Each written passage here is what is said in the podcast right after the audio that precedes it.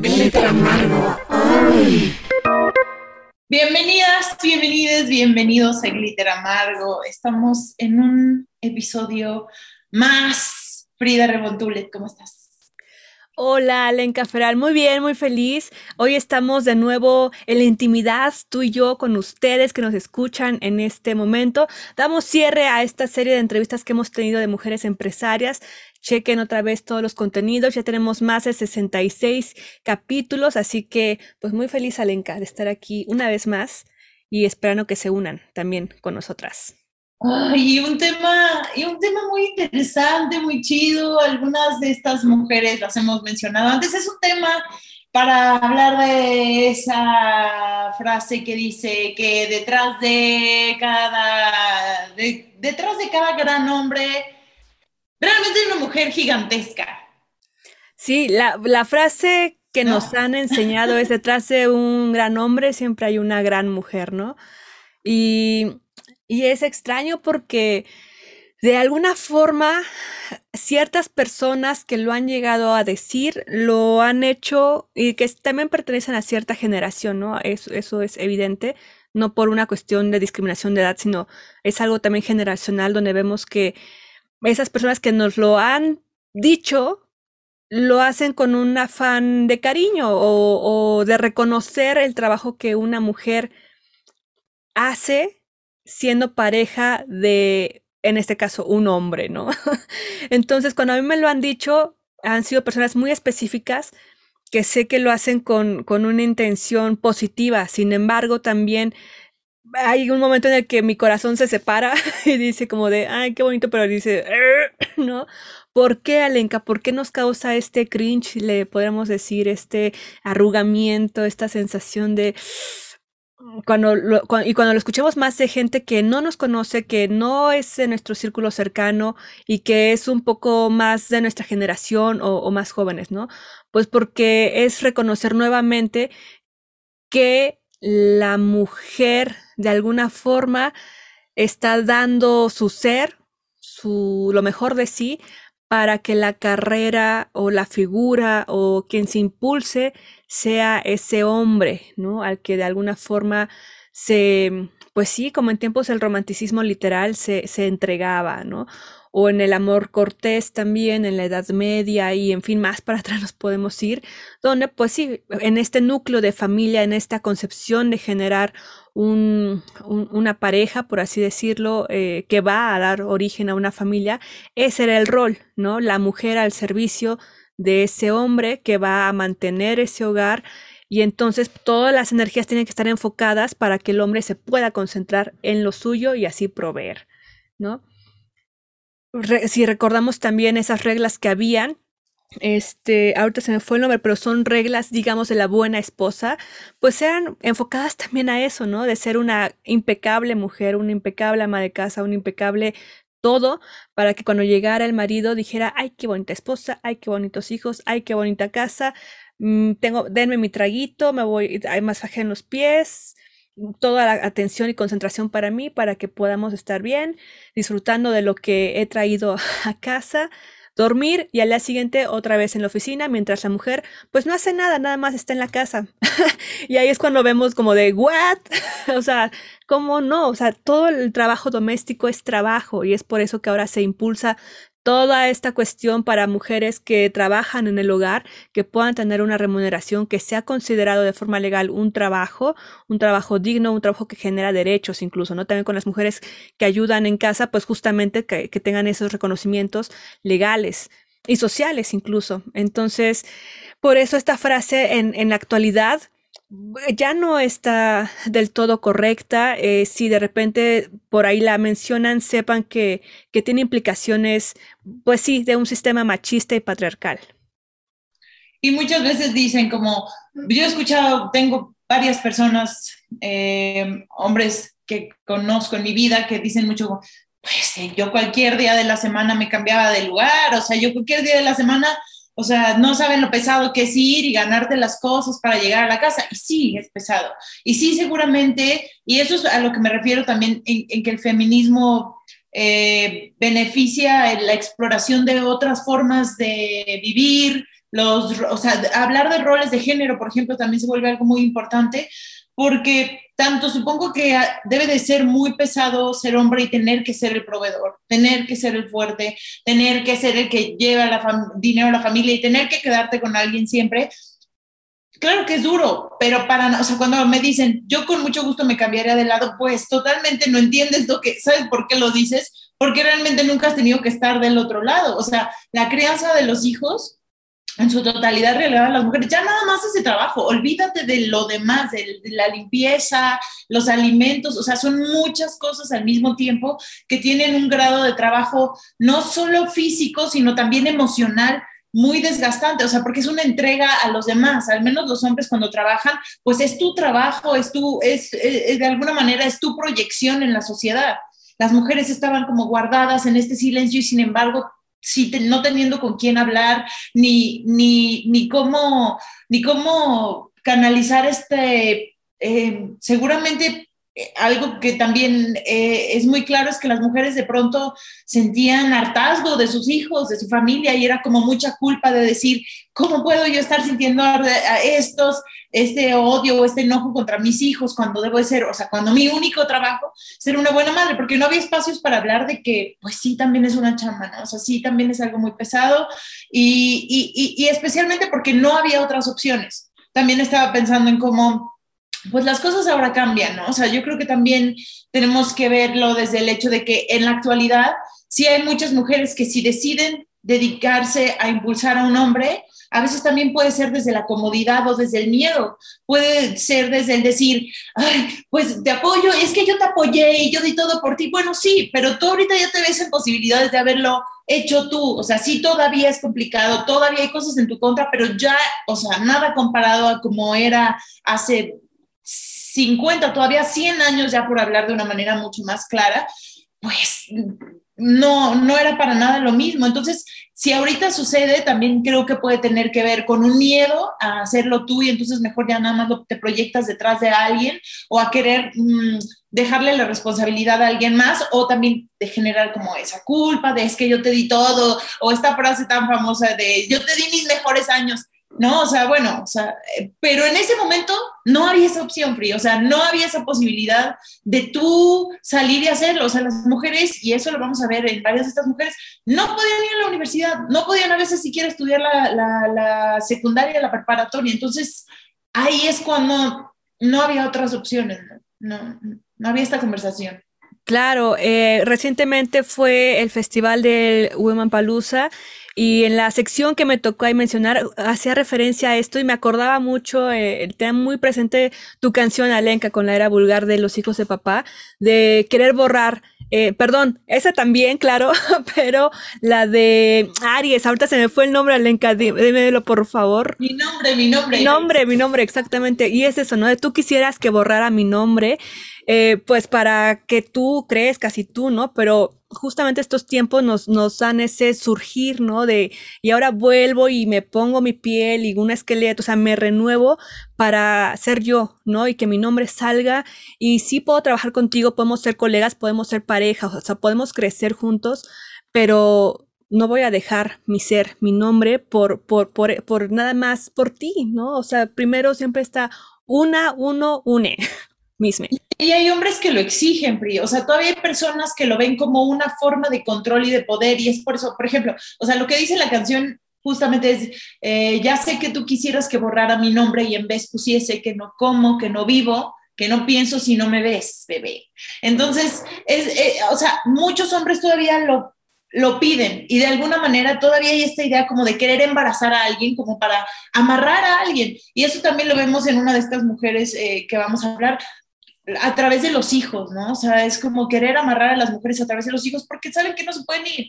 O sea, saben que, que eso ya las va a tener atadas para siempre. Y es como de, no, pues si yo te puedo mantener, ¿para qué quieres trabajar, no?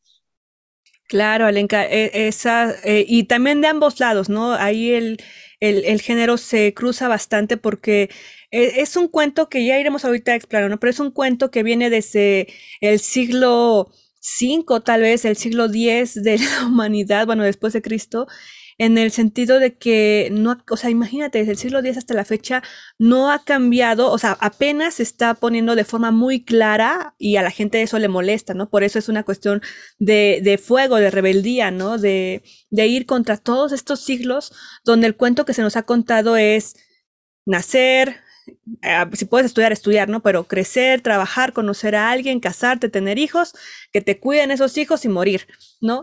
Entonces, cuando eso, esa historia tan lineal, esa, esa fórmula tan hecha, pues a, nuestros tiempos eh, es imposible, Alenka, es imposible, no es funcional y sin embargo se ponen todas las herramientas de un sistema pues capitalista y demás para que se siga manteniendo de alguna forma y es por ello que la mujer ahora sale a trabajar al igual que el hombre, que las personas, pues, pero tiene que cumplir esa doble, triple jornada, ¿no? O sea, de ir a trabajar, regresar a casa, seguir trabajando, educar a, a sus hijos, también hacer las cuestiones de la pareja. O sea, son muchas jornadas que se están generando, ¿no? En torno a la mujer, que ahora también tiene que ser proveedora. Y digo que eso nos ha puesto en un, en un cierto terreno digamos, de equidad, pero no, no está del todo, pero no, no, no, es limpio, ¿no? O sea, no es parejo, sin embargo. Y en esta situación también eh, mencionábamos a Virginia Woolf, ¿no? Que dice en su libro de Una habitación propia, en la mayor parte de la historia, Anónimo fue una mujer. ¿Por qué? Porque como tú lo has mencionado, Alenka, desde muchos tiempos atrás, la mujer, el único camino que tenía, pero literal que tenía, era casarse, ¿no? O que tus padres te dieran en matrimonio a alguien más. Por eso era la dote, ¿no? Como de, como esta mujer es una gran carga, yo te doy este dinerito para que ahora tú la puedas mantener porque ya va a ser tu responsabilidad, ya no es la mía, ¿no? Ahí quédate con esa mujer que te doy. Y por eso en las bodas el padre es, es quien entrega la responsabilidad a otro hombre, ¿no? De te entrego esta para que la cuides. Entonces, bueno, son cosas que podemos analizar y claro que quien se quiera casar, que se case, ¿no? No estamos peleadas con eso. Eh, pero la, en esos siglos, las mujeres, la única opción que tenían si querían estudiar y tenían posición económica favorable, pues era entrar al convento. Por, como Sor Juana Inés en la cruz lo veíamos, ¿no? Porque no todas las órdenes, como las carmelitas, eh, eran así de abiertas para que tú pudieras estudiar, ¿no? Ella tuvo que entrar este, con las Jerónimas, donde era una orden, pues, de, digamos, de, de, chicas, de mujeres que tenían, que venían de una familia de muy buenos recursos. En este caso, Juana, eh, sí, este, Juana Inés de la Cruz tenía todo el apoyo de, de, la corona, ¿no? De la virreina. Entonces pudo por eso entrar a, a esta orden muy prestigiosa y ser libre de estudiar. Y, y así muchas mujeres, ¿no?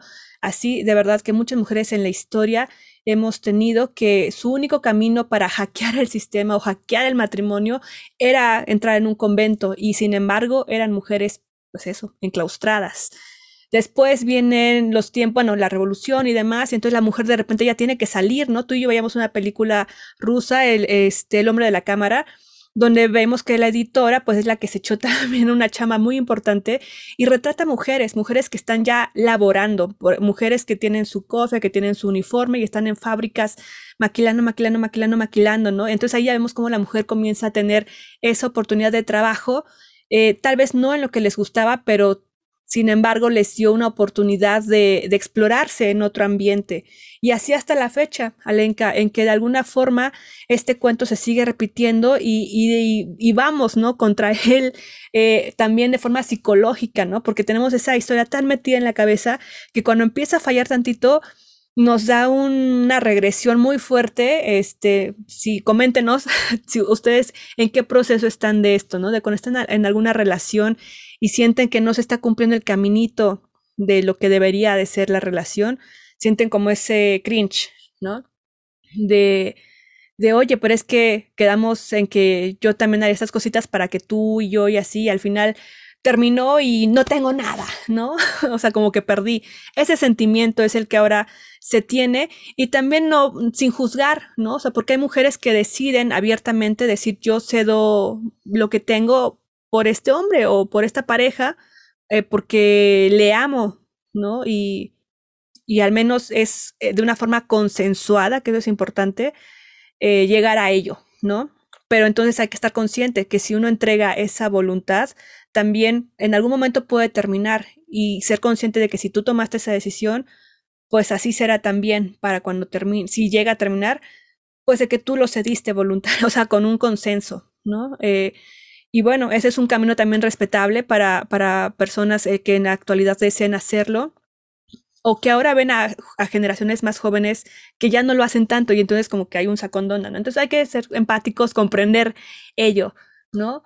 Y si no están por ese camino, entonces hay, hay un trabajo importante por hacer, ¿no? Alenca mentalmente, eh, psicológicamente, físicamente, para decir, pues, así como apoyo a esta persona, primero me tengo que apoyar a mí también, ¿no? Este, o la apoyo a esta persona, pero también yo estoy construyendo mi, mi camino, ¿no? Porque finalmente estamos aquí para crecer ambos, ambas personas, y no nada más eh, dar todo de mí sin estar consciente de ello, ¿no? Porque justamente ese es el camino de construir hombres, digamos, ¿no? Que tú sin saber, sin, y lo hemos, lo hemos visto, por ejemplo, en la película de El hombre de Wall Street, ¿no? Que tiene su pareja, bueno, no me acuerdo si eran pareja, eh, o sea, en unión libre o eran casados, pero que se ve que lo apoya, que le ayuda, que le da todo para que él pueda llegar a esa posición en Wall Street. Y cuando le empieza a ir bien, le despide, ¿no? Y así es. Eso es un, es un, síndrome que sucede, ¿no? Y en Twitter lo hemos visto porque jaló un boost de que hubo un post por ahí de, no sé cómo decirle a mi novia, eh, que, que pues ya la quiero cortar, ¿no? Pero solamente estoy con ella en lo que tengo a la mujer que realmente es la mujer de mi vida. Y ahí muchos hombres empezaron a comentar de, sí, jaja, pues es que solamente es las que te ayudan, ¿no? Y, y demás, y ya luego tienes, a, cuando ya tienes tu poder económico o el que estabas buscando y que te estaban ayudando a construir, pues ahora sí vas por la mujer ideal de tus sueños, ¿no? Digo entre comillas para quienes no estén viendo el video en YouTube, en audio, entre comillas. No te pelar antes. ¿Eh? La que, no te iba a pelar antes. Que Exacto. no te iba a caso porque es un trofeo, porque igual la mujer es realmente una cosa desechable y es un trofeo y realmente los hombres en gran parte han sido educados para ver como que para ellos es, significa mucho sobre ellos mismos el poder tener una mujer de ciertos rasgos físicos, de cierta belleza y, que se cumpla las características que es como... Y de estatus, ¿no? Incluso. ¿no? O sea, ese tipo de estatus. Exacto. Y entonces hay que ser conscientes, yo creo, Alenka, de, cómo nos relacionamos afectivamente en lo emocional, en lo sexual con, con alguien, ¿no? Y qué estamos dispuestos, dispuestas, dispuestas a, a entregar, a hacer eh, o, o no hacer. Porque eh, Sí, es, es, algo común, ¿no? Que, que vemos eh, de eso que tú mencionas, de entregarlo pensando que vamos a recibir algo a cambio, ¿no? Cuando ni siquiera se ha hablado. Y por ende pensamos que si yo lo hago por ti, tú lo vas a hacer por mí. Y cuando no pasa eso, hay un chip que, que decimos, pero ¿cómo, no? Entonces es un trabajo interno, pero también de poder expresarlo para que esa otra persona o en la, en la relación en que tú estés eh, construyendo se sepa. ¿no? Eh, y como tú lo mencionas, también en esas jerarquías, porque son jerarquías de poder, eh, de un dame y te doy así, pues también entra esto que tú mencionabas, de los hijos, ¿no? Eh, por una estructura tanto biológica como de recursos, como del contexto social. Cuando una mujer tiene hijos, hijes, es o sea, cuando, por eso, ¿no? Biológicamente el hombre va por ahí, eh, se, eh, como digamos, distribuyendo su, su ser, su célula. Él no va a tener nueve meses de gestión y demás, ¿no? Y quien sí decide tener a, al hijo, pues se tiene que chutar ese proceso y luego la crianza, ¿no? O bueno, si decides darle una adopción o algo así también es, o son opciones. Pero finalmente los hijos le cuestan más en todos los sentidos a, a quien tiene al hijo, ¿no? a la madre, a la persona gestante. Sí, sí, y ese es totalmente el caso. Vamos a verlo ahorita en estas mujeres que vamos a explorar, tal cual, ejemplos de todo esto que les estamos mencionando. No sé, Fri, si te gustaría que empecemos con la primera, que es una mujer que ya, ya le he mencionado yo en muchos episodios antes. Y me parece muy interesante. Y esta mujer se llama Mileva Marik. Mileva Maric, que es una matemática serbia que nació en Titel en 1875. Y era, eh, nació en Titel en la época en que todavía era parte del imperio austrohúngaro, en una familia que era acomodada, y desde pequeña destacó mucho porque amaba la música, la pintura, eh, le interesaba la física y las matemáticas.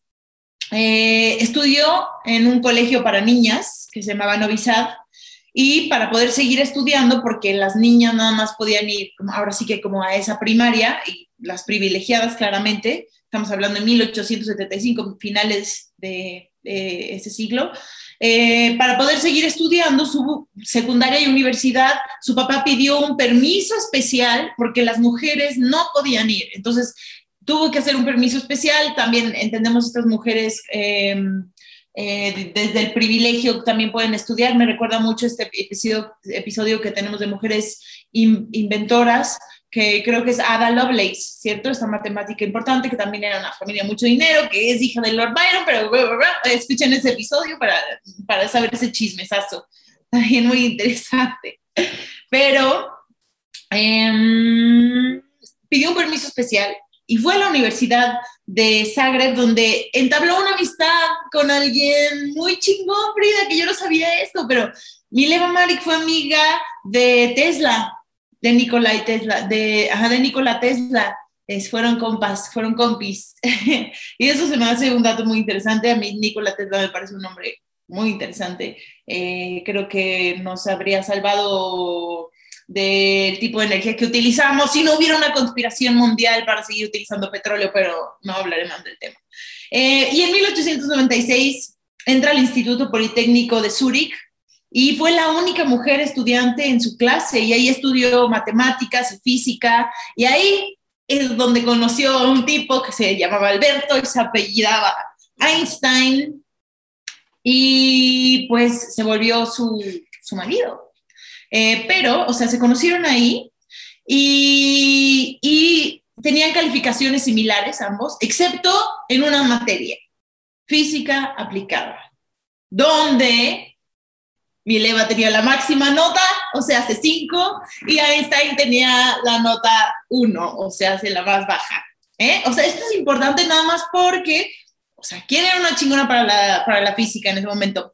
Y antes de conocer a Alberto, había destacado por ser una de las mejores estudiantes de Europa, frío, o sea, de Europa sí, tal cual.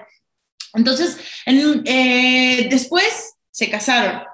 En 1901 se entera, o sea, están estudiando, ¿no? O sea, lo, lo que sucedió antes de casarse, en 1901 ella se entera de que está embarazada, mientras estaba preparando su examen de licenciatura y iniciaba la tesis de doctorado y se da cuenta que está embarazada. Entonces, eh, pues en 1903 se casan y, ella se va a vivir a Berna, a acompañarlo a él, y él consigue un, un, trabajo en la oficina de patentes y ahí es donde tienen una familia y forman a su primer hijo. Y esto me parece interesante y va a hacer una pausa ahí, Free, para mencionar cómo, o sea, qué cabrón, ¿no? O sea, estás estudiando, estás terminando tu licenciatura, estás por empezar tu tesis y de pronto te das cuenta que estás embarazada. Y sí es de alguna manera una sentencia de ya valió. Y es que, eh, pues, tanto la cuestión de anticonceptivos como el aborto no era algo viable, frío. O sea, era algo muy complicado, muy inaceptable, muy peligroso.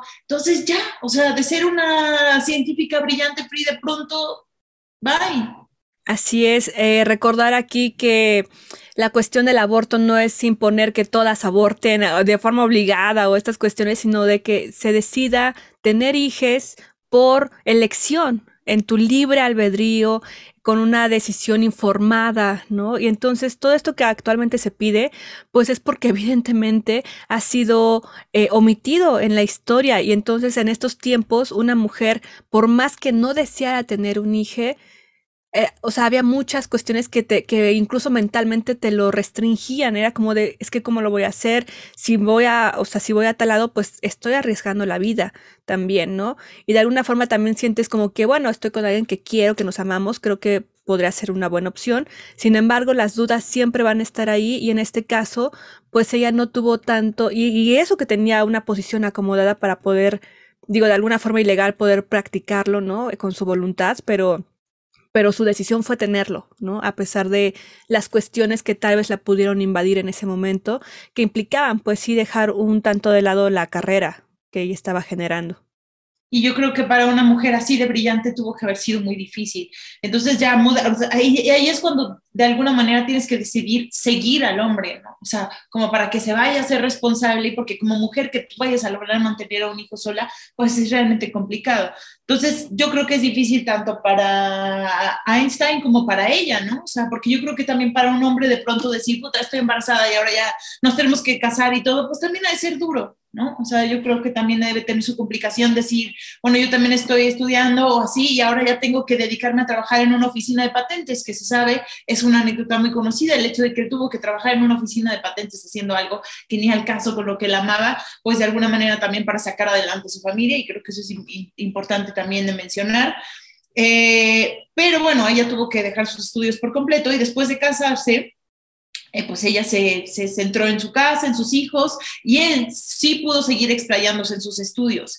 Y entonces, eh, él cada vez era más conocido por sus publicaciones científicas en revistas y, estas publicaciones, eh, ella, ella colaboraba muy cabrón en ellas, ella trabajaba, o sea, a través de estar con él, eran una pareja que se la pasaban hablando, debatiendo, analizando las ideas, eh, y, de ahí salían estas publicaciones científicas donde ella también hacía grandes aportaciones. Em, de hecho, en el libro de Mileva ah, y Albert Einstein, Su amor y colaboración científica, así se llama el libro, de Dort Christic, expone algunas pruebas que suscriben que Mileva tuvo un papel esencial en las investigaciones de su esposo, que luego llevaron a la teoría de la relatividad y todo lo demás. Por ejemplo, cartas en las que Einstein, o sea, estas son pruebas, no, no, no, no es algo de, ay, tal vez se dice que tal vez pasó, no, están las pruebas. Einstein escribe a ella, cuando le escribe cartas a ella, ah, mira, esto, me publicaron esto de nuestros trabajos y nuestras teorías, así, así lo pone tal cual en las cartas. O que cuando, o por ejemplo, otra, otra cosa que lo prueba mucho, bueno, eh, eh, es algo que pasó cuando se separaron, que les voy a dejar la intriga, pero ahorita se los voy a contar. Entonces, eh, tuvieron a su primer hijo y después tuvieron a su segundo hijo. Y el segundo hijo, Edward Albert, que nace en 1914, tenía problemas de salud desde pequeño, era esquizofrénico. Y eso se volvió algo muy, muy difícil y muy complicado. Em, en ese momento, se enamora eh, Albert Einstein, lo siguen a, Berlín, creo que es, pero ahí sí no me tomen la palabra, lo sigue su familia, pero él se enamora, Albert se enamora de su prima, Elsa Lowenthal, y decide dejar a, a, Mileva casualmente, despuésito de tener un hijo, o sea, el poco tiempo de tener un hijo esquizofrénico, que eso es un problema muy cabrón, o sea, el niño le daban ataques desde pequeños y de pronto el papá dice, no, pues ya que crees que ya ya no quiero estar contigo, ¿no? Y ella realmente no se quería divorciar, realmente no quería que la dejaran solas, porque además imagínate el pánico frío, o sea, todos los estudios, toda la inversión, todo el trabajo, ahora sí que yo estoy manifestando mi inteligencia a través de ti, porque yo no tengo las posibilidades de hacerlo, porque no puedo, y te he dedicado todo esto y ahora ya tú te vas, ¿no? Entonces, realmente yo no le quería dar el divorcio, Ajá. Claro, por esa cuestión que mencionábamos, no es como que se pudiera consensuar de yo hago esto para que tú hagas y entonces vas a ser responsable de mí, o sea, no es un acuerdo que haya quedado bajo escrito, eso no, no, no sucede así, ¿no? Entonces es, es un golpe, ¿no? Y que eso sucede también en muchas familias, digámoslo, tradicionales a la fecha, ¿no? O que, bueno, que buscan generar una familia eh, y, y de buenas a primeras dicen, bueno, adiós, todo mundo está en su derecho de de tomar decisiones, ¿no? Para el bienestar propio, pero claramente con esa responsabilidad afectiva, legal y ética, ¿no? Hacia con quienes te has relacionado y más si tienes un, un hijo en común. Y entonces, pues sí, fue una cuestión bastante difícil. Pensemos esa época, esos años, ser una mujer que de alguna forma perdiste la práctica laboral, este, de relacionarte, de hacer dinero, pues, para poder mantener a tus hijos eh, a tus hijos en este caso, y, más a uno que tenía, que tenía requerimientos particulares atención médica principalmente. Entonces era un gran peso. Y atención tuya 24/7. O sea, total, o sea, ya no más, o sea, si de por sí un hijo requiere atención todo el tiempo, un hijo con un problema así, mucho más. Entonces, lo que sucedió, se dice que Albert Einstein fue muy violento a la hora de, de querer separarse y ella no quería, él, entonces ni me hables, o sea, nada más me traes la comida, me la dejas abajo de la puerta, no quiero volver, o sea, ni, ni si no haces el divorcio, no te voy a ni dirigir la palabra aquí en la casa. Entonces, al final, el divorcio, por fin se lo da en 1919 y ah, con una condición, se estableció que si ganaba el Nobel, o sea, le dijo, ¿sabes qué? Si ganas el Nobel, que sí ganó en 1921, o sea, dos años después, el dinero me lo vas a transferir a mí. Esa es la condición que tengo para dejarte. ¿Por qué será frío? O sea, no, estamos de acuerdo que eso está muy claro, así como de, esa es mi chamba y no mames, y el güey tuvo que accedió. Y van a decir, ay, qué interesada, ¿no?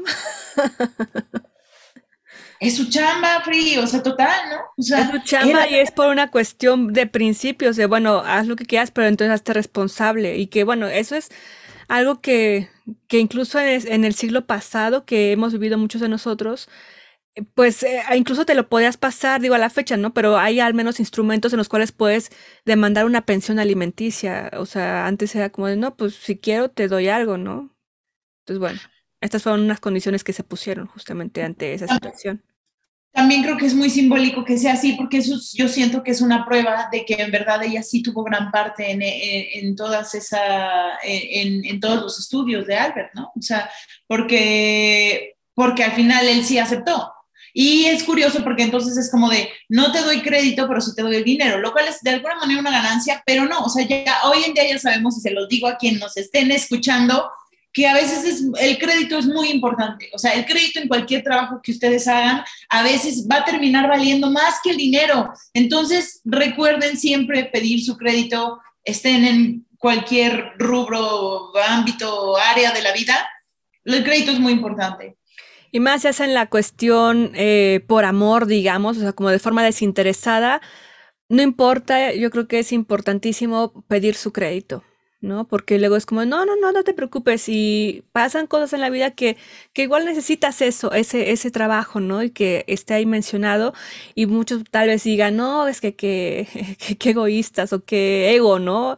Por ahí, pero no, es una cuestión también, y más en la actualidad, de exigir tu nombre en lo que sea que estés haciendo.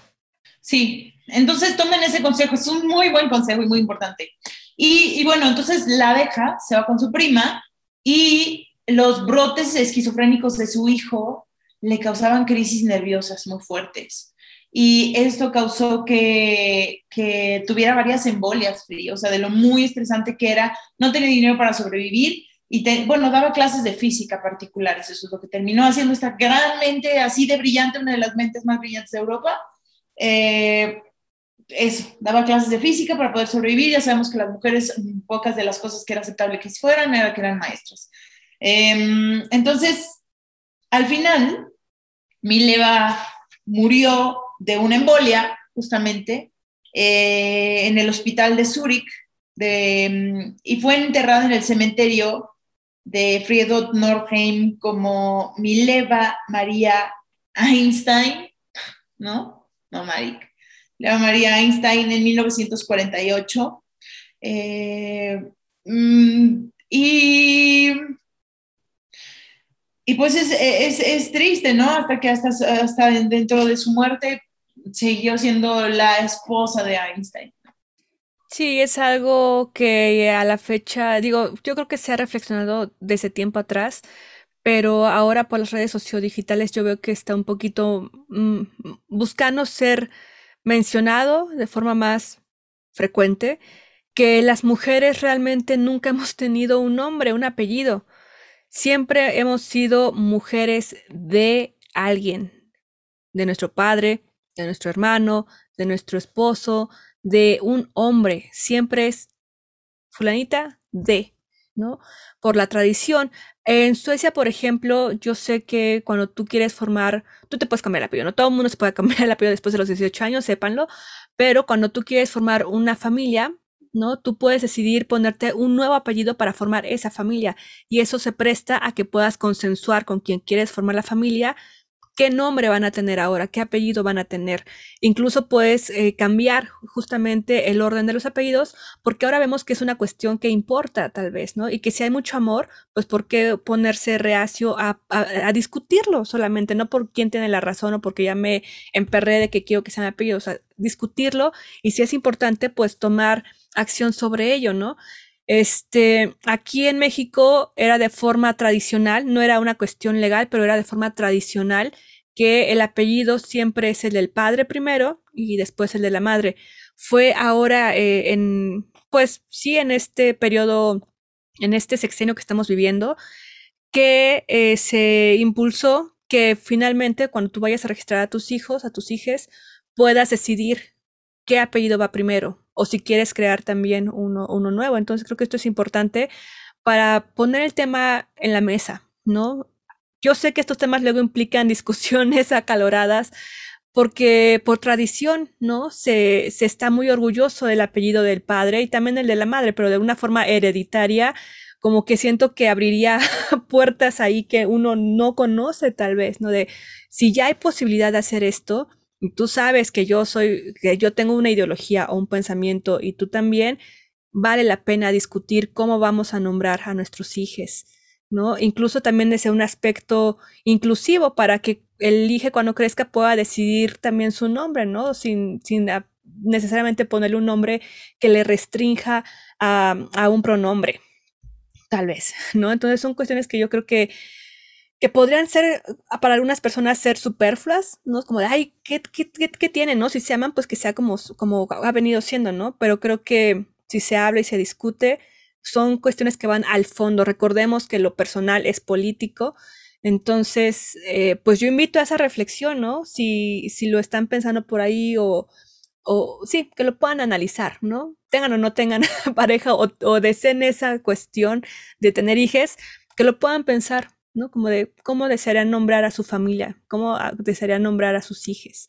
Eh, en, en, esta cuestión de, de heredar una tradición o generar una nueva, ¿no, Alenka? Sí, yo creo que varias personas que se sienten muy liberales en muchos aspectos, sí les podría causar un viaje esa discusión, así de sí, sí, sí apoyo tu movimiento, pero pues... Es el apellido de mi padre. Ah, exacto, o sea, es importante para él. También si para alguien representa mucho y demás, bueno, no sé, ya es toda una otra conversación y nos estaríamos desviando. Ale, este, pero mencionando, retomando esto, justamente, eh, aunque ahora se procure también mencionar los dos apellidos, ¿no? Eh, más si hablamos de, de, mujeres por sí mismas, buscamos utilizar los dos apellidos, pero finalmente esos dos apellidos también son los apellidos de, del padre de esa mujer. Entonces, por eso tengo que es una cuestión política de fondo, ¿no? Eh, y ahora cuando vemos estas tumbas, pues justamente muy pocas veces se pone el apellido de soltera que se menciona, ¿no? Sino se pone el nombre de, de quien fue, el apellido de quien fuiste, eh, porque así se acostumbra, Entonces ahora pensemos también esas cuestiones, cómo nos queremos nombrar y que se nos nombre, no desde la imposición tal vez, pero sí desde una área de, de respeto, ¿no? Sí, si tú quieres que te digan de, pues también está muy bien, ¿no? Pero que sea una cuestión pensada, consciente. Exacto, con eso bastaría. Pri, ¿te parece si vamos a la siguiente mujer? Tú tenías a...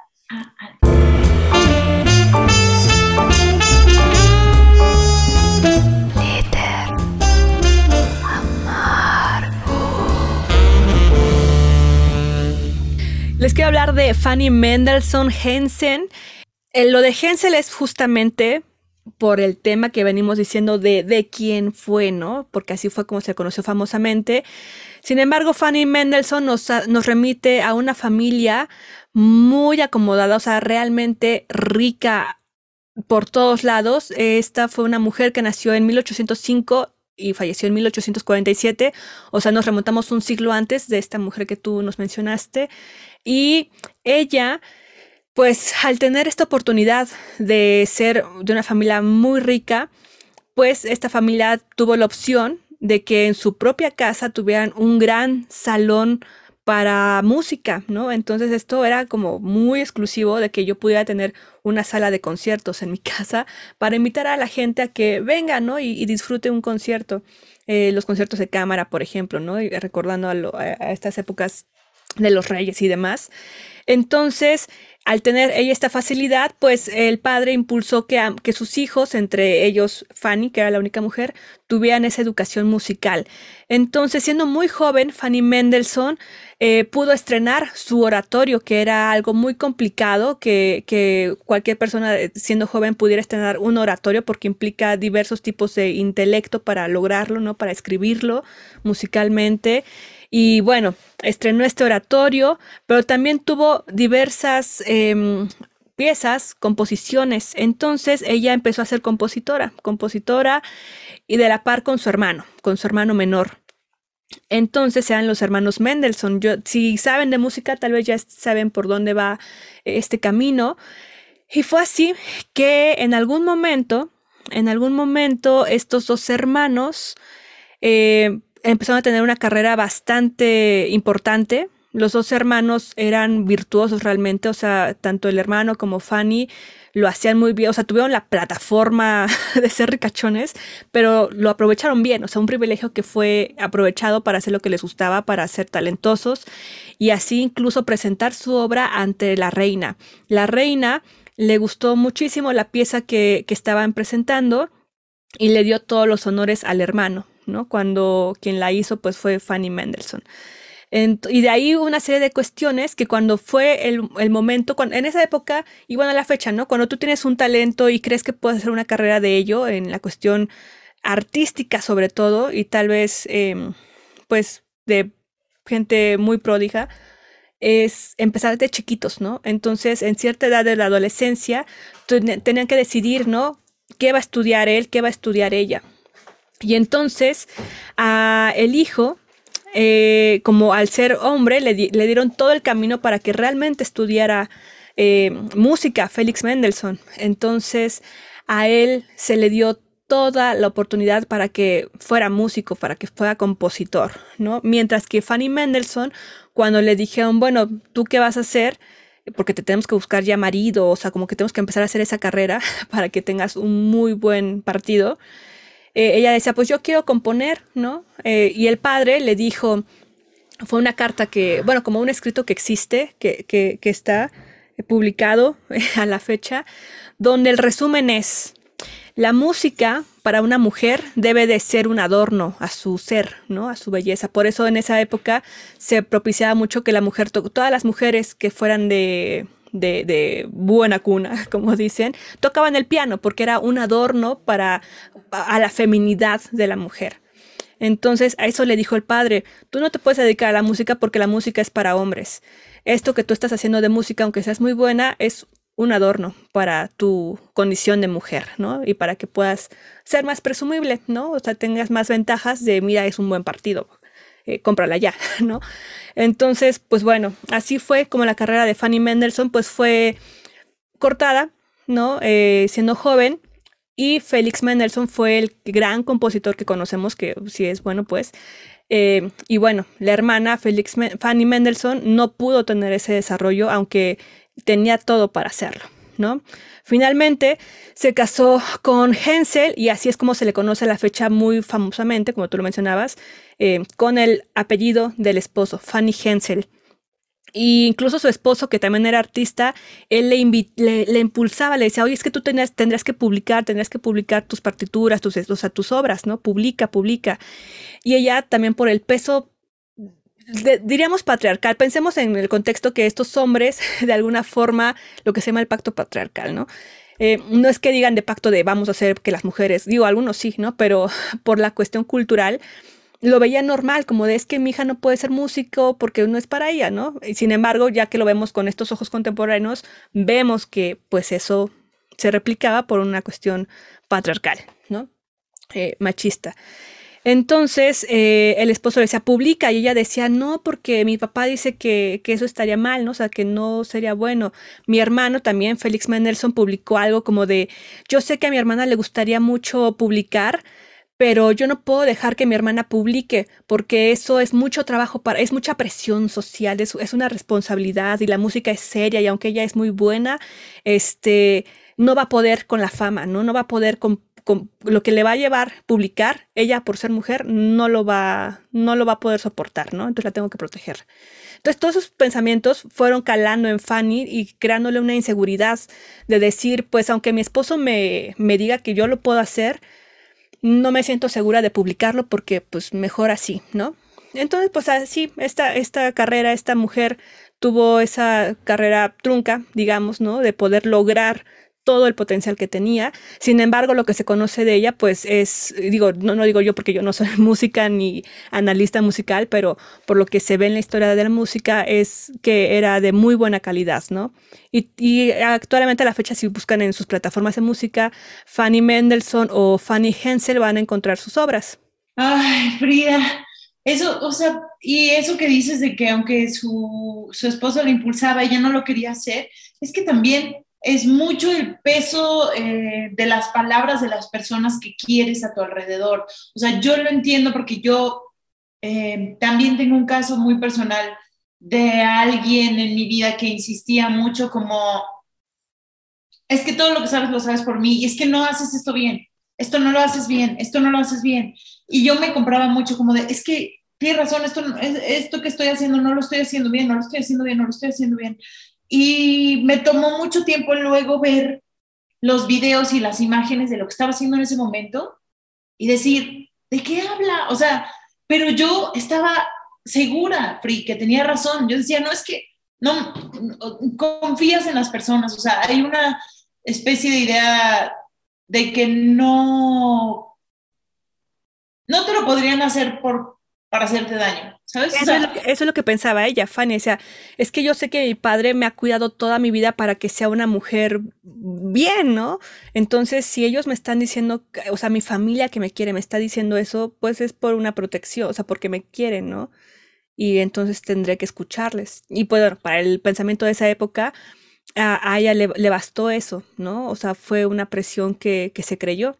Y en este caso, con lo que tú nos comentas, pues tú, tú, tú, tú, pudiste de alguna forma verlo, ¿no? O sea, ver la otra cara y decir, ok, tengo que canalizar algo aquí, ¿no? Sí, Frida, totalmente. ¡Ale! ¡Qué intensidad! Vamos con el otro caso. Cuéntanos. Oh. ¿A quién tenemos? Glitter amargo. Sofía, no sé cómo se pronuncia, sospecho que se pronuncia pero, pero, pero es Sofía Bers, B-E-H-R-S. Y Sofía Bers es una mujer que nació, es, tengo dos mujeres del mismo siglo, y es interesante porque mm, eh, creo que tú tienes el caso, no estoy muy segura, tienes el caso de una mujer que es mucho más reciente, porque tal vez puedan decir, ay, sí, bueno, todas estas mujeres del 1800, o sea, obviamente, no, no, no, es algo que pasa todavía y pasaba hasta muy recientemente. Eh, entonces, este, Sofía Bers nació el 22 de agosto de 1844 en Rusia y es una de las tres hijas de Liuber Alexandrova Islavina y del médico de la corte imperial rusa, Andrei Evstafierich Bers. Y es una mujer, obviamente, también de una cuna acomodada, que eh, amaba, era una escritora, era una copista y una fotógrafa. Eso es en lo que se comprendió. ¿Sabes qué es una copista, Free? Sí, estas personas que eh, sirven de traductores en el papel, digamos, de, de, alguien, ¿no? Puede ser de la música, por ejemplo. Como Así es, exactamente. Y eh, de alguna manera se le conoce más que nada, o sea, ella eh, se le conoce por haber sido, pues escribía unos diarios hermosos, escribió diarios toda su vida, era una eh, escritora chingona, pero es conocida porque era lo que se diría la secretaria copista y esposa de Tolstoy. Tolstoy. Tolstoy, este escritor de, de libros como Ana Karenina y como... ¿Qué? Y ahorita que está de moda cancelar a los rusos, nada más vamos a hablar de la situación. Oigan, a propósito de eso, no hay que cancelar solamente así, ¿no? O sea, siempre hay que poner en contexto y la cultura como tal, pues no tiene por qué ser cancelada a pesar de las decisiones humanas políticas, ¿no? Adelante, Linka. Exactamente, esa fue una gran intervención importante. Y, por ejemplo, de Guerra y Paz. Entonces, este gran escritor reconocido por ser una de las más grandes maravillas rusas, junto a este mm, Tolstoy y, ¿cómo se llama este otro? Es este, mm, Tolstoy y, ¿quién? ¿En quién estoy pensando? Ay, Dostoyevsky. Eh, Dostoyevsky, ¿no? Em, conocidos como The Wall, pues bueno, ¿cómo se conocieron? Conoció a Tolstoy a los 18, él era 16 años más grande que ella, em, él era aristócrata, ¿no? De una familia aristócrata y pues obviamente tuvo una gran educación, sí era un gran escritor, eh, se conocieron, se casaron y tuvieron 13 hijos de los cuales solo sobrevivieron a la edad adulta ocho. Ella, Sofía, le pedía a Tolstoy que por favor utilizaran anticonceptivos y él se negaba, ¿no? Él se negaba y decía que no y no y no. Obviamente es pues cuestión de educación y también siento que en parte cuestión de control, ¿no? ¿Para qué sirven las mujeres? Pues? Claro, y que a la fecha em, hay una cultura muy marcada, ¿no? También en este lado del mundo de, pues, conservador en el sentido de que es los hijos que Dios nos mande. E incluso recordemos que, por ejemplo, la homosexualidad, todo lo que se relaciona a la comunidad LGBTQI pues es algo ilegal, ¿no? En esta cultura. O sea, los persiguen, los matan a la fecha. Entonces, bueno, ojo ahí como dato histórico también.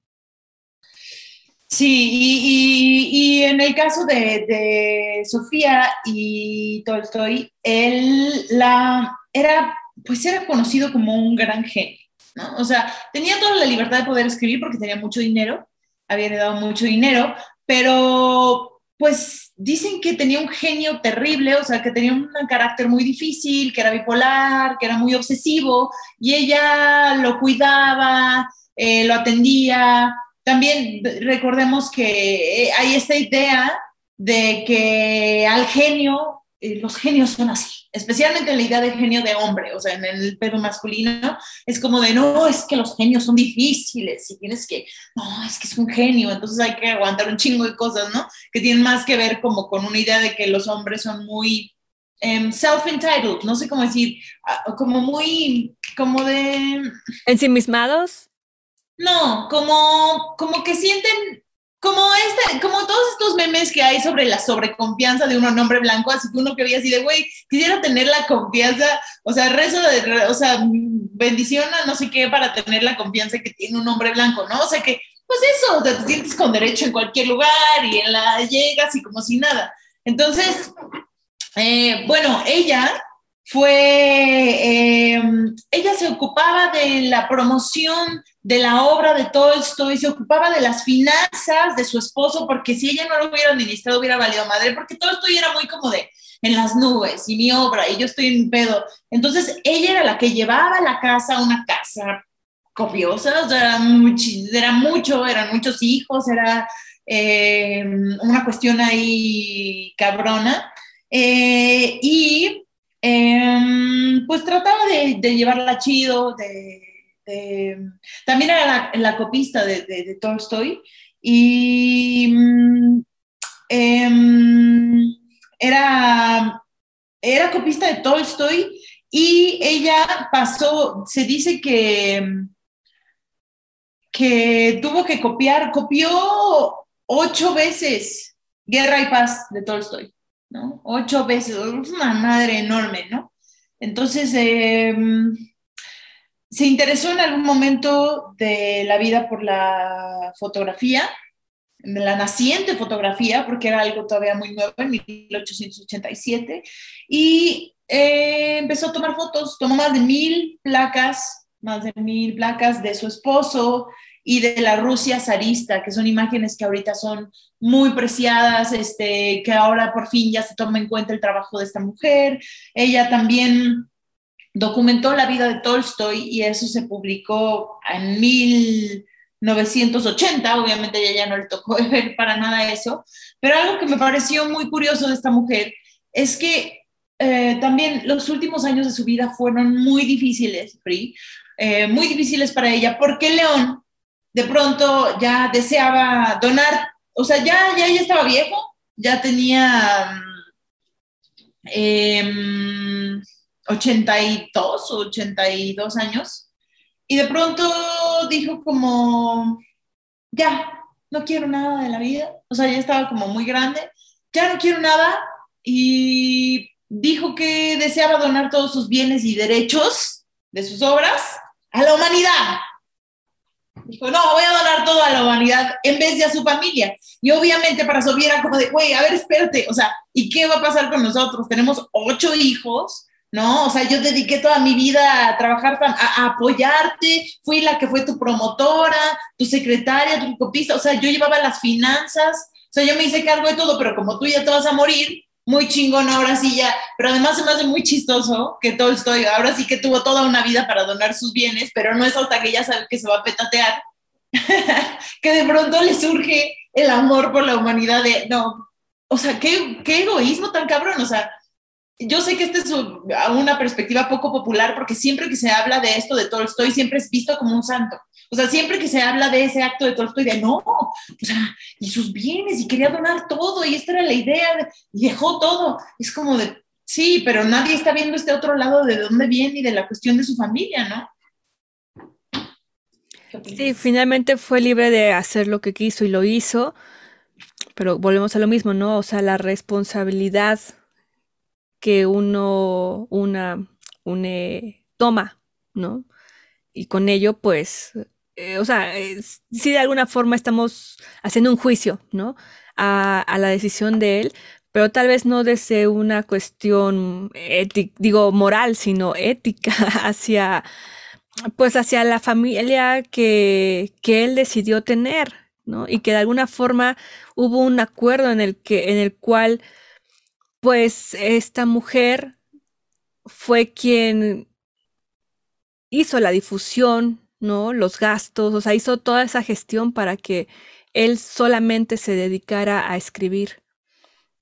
Y bueno. Sí, que estar en las nubes, pero frío, o sea, ahora sí, ella administraba las finanzas. Si ella no hubiera sido la que administraba las finanzas, tal vez no hubiera habido todavía esa riqueza. Entonces, también, o sea, sí, yo sé que es un juicio, también lo estamos hablando desde este capítulo de mujeres y por eso es que estamos resaltando estos factores, pero también al mismo tiempo es, hazte cargo de mis finanzas toda la vida, pero cuando me voy a morir, ¿qué? ah, adivina qué, No, ahí sí, no, ¿no? Ahí sí es mi decisión y yo sé lo que hago con mi dinero. Ah, pues sí, muy chingón.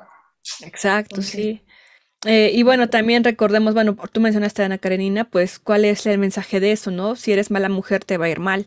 Así termina, así terminan las mujeres que van por el mal camino, ¿no? Eh, un día lo tienen todo y luego están por ahí muy mal, ¿no? O sea, terminan muy mal. Entonces, bueno, también nada más como recordando esa gran obra para la historia. Sí, entonces lo que pasó con Tolstoy es que un día de pronto se desapareció. O sea, porque no lo querían dejar, o sea, tanto ella, su doctor, todo el mundo estaba como de, güey, no, espérate, ¿qué haces? De pronto se desapareció y fue encontrado, murió 10 días después en la estación de tren hasta Astapovo, eh, creo, disculpen mi ruso, no, es, no tengo muy claro para nada, nada, pero pues sí, así murió y ella todavía vivió nueve años más, yo quiero pensar que bastante tranquilos. Eh, y todavía sobrevivió dos años a la Revolución Rusa, o sea, le tocó ver ya dos años, o sea, que eso se calmara. Murió en 1919 a los 75. Ay, Ale, pues son historias que de alguna forma nos dejan un mal sabor de boca porque realmente te digo, no desde algo moral, sino desde algo ético, desde una responsabilidad humana, afectiva, pues nos dejan bastante a desear, ¿no? Entonces, se nos está acabando ya el tiempo, eh, tampoco para hacerlo demasiado largo, pero si quieres te menciono a dos mujeres y vamos cerrando, Alenka, ¿qué te parece? glitter amargo. Tenemos aquí muy rápidamente a Liz Meitner, se escribe Lise Meitner.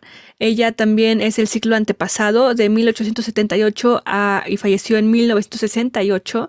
O sea, vivió bastantes años. Esperen, esperen. Bueno, sí, ahorita les corroboro ese dato. Y ella fue una física sueca de origen austriaco quien descubrió la fisión nuclear, que a la fecha pues sigue dando, o sea, torta que hablabas justamente de energías este, limpias, ¿no? Pero bueno, ella misma acuñó el término fisión nuclear y su crédito se lo llevó Otto Hahn, quien fue el que ganó el Nobel en 1944. También tenemos a esta mujer que es Jocelyn Bell Burnell. Ella nació en 1943 y es una astrofísica norirlandesa que descubrió los primeros pulsares de radio, el mayor descubrimiento astronómico del siglo XX, y por ese descubrimiento, en 1974, se le otorgó un premio Nobel de Física a su supervisor, ¿no? A Anthony Hewish. Jocelyn ganó el premio Breakthrough en 2018 por sus contribuciones a la ciencia y los 3 millones de dólares que recibió lo donó a mujeres, comunidades étnicas minoritarias y estudiantes refugiados para que puedan convertirse en, en investigadoras en física. Y pues con ellas dos quisiera cerrar y también invitarles porque estos dos datos particulares los obtuve de, me fui a cabaretear por ahí a Coyoacán, en el vicio con las reinas chulas, y tienen una, un montaje, no sé si ahorita sigue en cartelera, pero seguramente lo podrán estar ahí renovando, que se llama Lucy, ¿no? Y justamente es la historia de estas mujeres, ¿no? Que desde esas épocas, digo Lucy por que sabemos que así fue el nombre que se le puso a este eslabón perdido de la humanidad, ¿no? Donde eh, crecimos como Homo sapiens. Entonces, bueno, desde ahí nos empiezan a contar la historia de la mujer hasta nuestra fecha, de todas estas mujeres que de alguna forma su nombre fue borrado para poner el de un hombre. ¿No? Él es su tutor, él es su maestro, él es su esposo, él es su hermano, en fin. Entonces les invito a que, digo, de alguna forma eh, teatral, escénica, lo puedan ver y si no, pues también aquí tenemos este capítulo en el cual hemos investigado pues con mucho cariño y también nos quedamos como así sacadas de onda, ¿no? De de bueno, que es que sirva también para impulsarnos en que debemos de creer en lo que nosotras hacemos eh, y también hacer un análisis, ¿no, Alenka? De todo lo que se nos ha dicho y que nosotras mismas nos hemos creído y dicho em, y que eso, repensar, repensar cómo nos estamos relacionando, cómo nos estamos proyectando y a quién estamos dejando que escriba sobre nosotras, tal vez. Me encanta lo que dices, Frida. Yo cerraría exactamente con eso. Entonces, pues si les vemos mujeres, porque hay muchas, iremos por ahí sacando algunos otros capítulos en el futuro, no, no de forma inmediata. Y también les invitamos a que nos sigan en redes sociodigitales, Alenka, porque tenemos también varios capítulos dedicados a, mujeres, justamente, ¿no? Desde varios ángulos, pero particularmente de este tenemos también eh, algún, dos, me parece ya, donde hablamos de mujeres que por diversas cuestiones de la época sociales, personales, pues permitieron de alguna forma, eh, no sé si permitieron, pero pasó que un hombre escribiera sobre ellas y a muy pocas se les hizo realmente justicia, sino hasta en vida, ¿no? Eh, o sea, en vida. Entonces, con eso, Ale. Sí, Frida, así es, exactamente. Chequen los capítulos, se los recomendamos mucho. Está el de Mujeres Inventoras, quedó muy bonito. El de Sor Juana también me encanta. Pero bueno, eh, pues Frida, ha sido un placer estar contigo. Igual contigo, Ale. Oye, nada que mandar saluditos porque ahora que estábamos viendo estadísticas, pues vemos que nos escuchan de México, de Estados Unidos, Argentina, España, Alemania, Uruguay, Ecuador, Portugal, Colombia, Costa Rica, Chile, Francia, Puerto Rico, Perú, Brasil, Canadá, Italia, eh, Netherlands, que es Cyprus, El Salvador, Bélgica, Rumania, Reino Unido, Israel. Entonces, se me hacen países como que digo, órale, aunque sea una personita que esté por ahí escuchando desde esa locación, qué padrísimo, así que muchas gracias, estamos aquí. Y escríbanos, escríbanos en redes sociodigitales, arroba glitter amargo, y ahí ayúdenos para también que llegue a más personas. Sí, esto fue glitter amargo. un placer estar con ustedes. Eh, nos vemos la próxima semana. Adiós. Cuídense. Glitter amargo.